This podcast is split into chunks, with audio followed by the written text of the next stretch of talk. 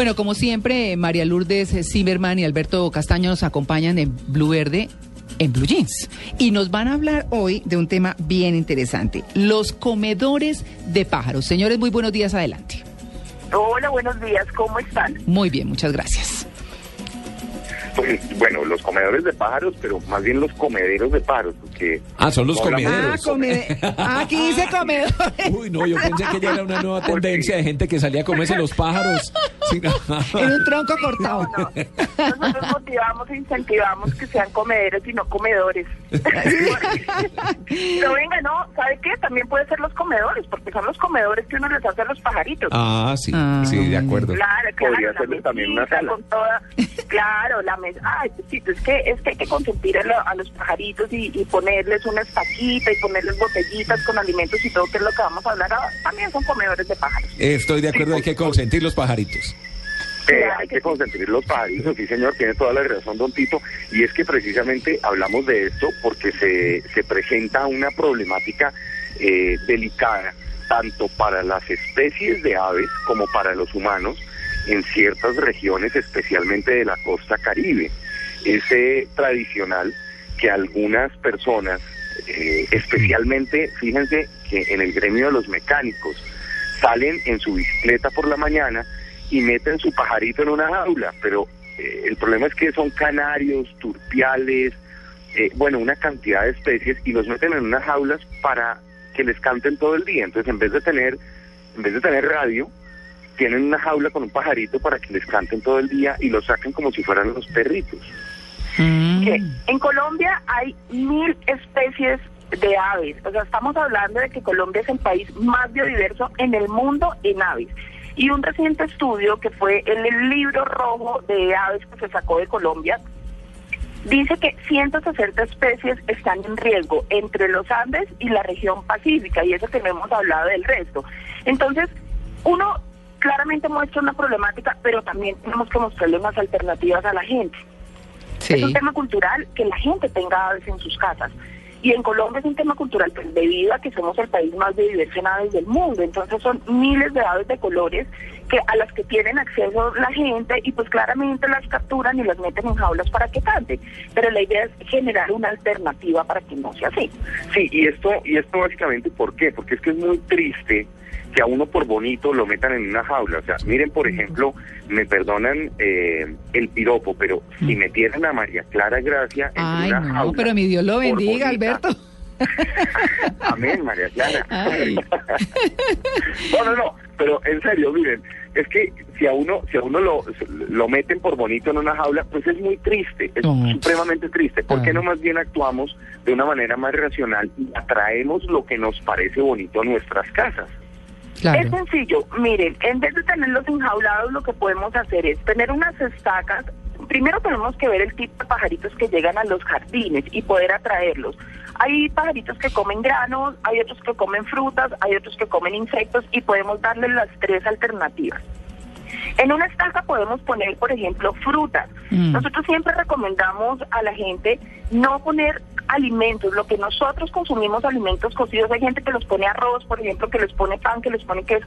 En la naturaleza los animales no comen eso. Hay unos, los que son frutíferos, comen frutas Sí. y debemos ponerles entonces el plátano, el, el manguito, ponerles las guayabitas, ponérselas ahí crudas en la estaquita.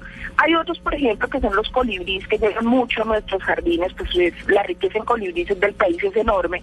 Entonces hay que ponerles bebederos, se toma un litro de agua, se Mm. mezcla con una cucharada de azúcar, eso se pone a calentar Sí. y después entonces ya se deja enfriar y se mete en unas botellas siempre las cosas colgantes, porque pues ellos llegan volando, toman el azúcar ahí, entonces el agua con azúcar y también es una excelente alimentación. Ver colibríes es hermoso, porque llegan muchísimos colibríes a los bebederos. Mm. Y también podemos poner botellas que las partimos y metemos los granos ahí, como les repito, todo esto debe ser colgante de los árboles, por ejemplo, y se les meten granitos, entonces se les mete alpiste, se les mete arrocito crudo, se les meten semillas de girasol y ahí ellos van a llegar y van a comer. Que todo esté en un sitio visible, que ellos no sientan, por ejemplo, que se sientan resguardados de la lluvia que no se sientan en un sitio donde van a llegar depredadores y que usted tenga, por ejemplo, una ventana en donde usted tenga la posibilidad de verlos. Uno se emboba viendo pajaritos llegar a los comederos. Indudablemente. Es Un, saludo, un saludo a un santo que vive en Colombia, que es mi suegro.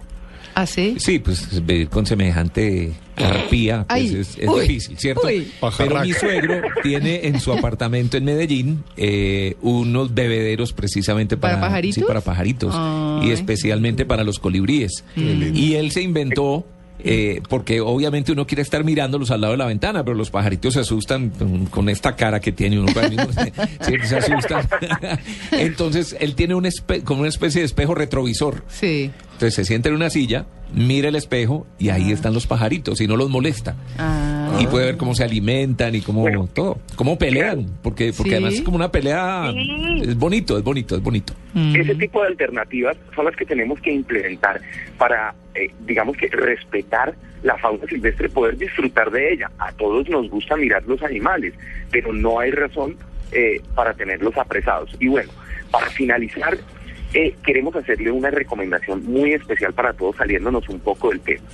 En este momento, los embalses en Cundinamarca y en el centro del país están en un 51% cuando debían estar en esta época en un 70% de llenado. Los bogotanos, los que vivamos en el centro del país especialmente y en la región caribe, tenemos que hacer un uso adecuado del recurso hídrico. Vamos a entrar en una fase de periodo, en un periodo de, de fenómeno el niño. Entonces vamos a vernos en problemas en la medida en que no procuremos eh, gastar el agua de una manera racional. Ese digamos que es el consejo final de nosotros. El, el último, el último, oiga, la, la escoba hidráulica, o sea, la gente sale en las ciudades Mm. a barrer con la manguera.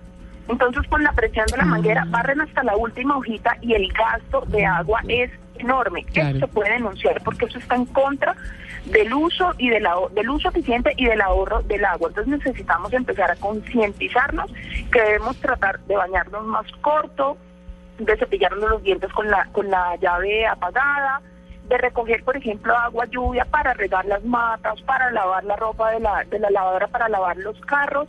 Entonces, estamos entrando en una época complicada y debemos empezar a ahorrar agua porque después vienen los racionamientos y es peor. Claro. Y qué difícil vivir sin agua. Bueno, pues sí, ahí están los temas. Muchas gracias a Alberto y a María Lourdes, que tengan un feliz domingo. Bueno, Un abrazo para todos. Que estén bien. Chao. Bueno, chao.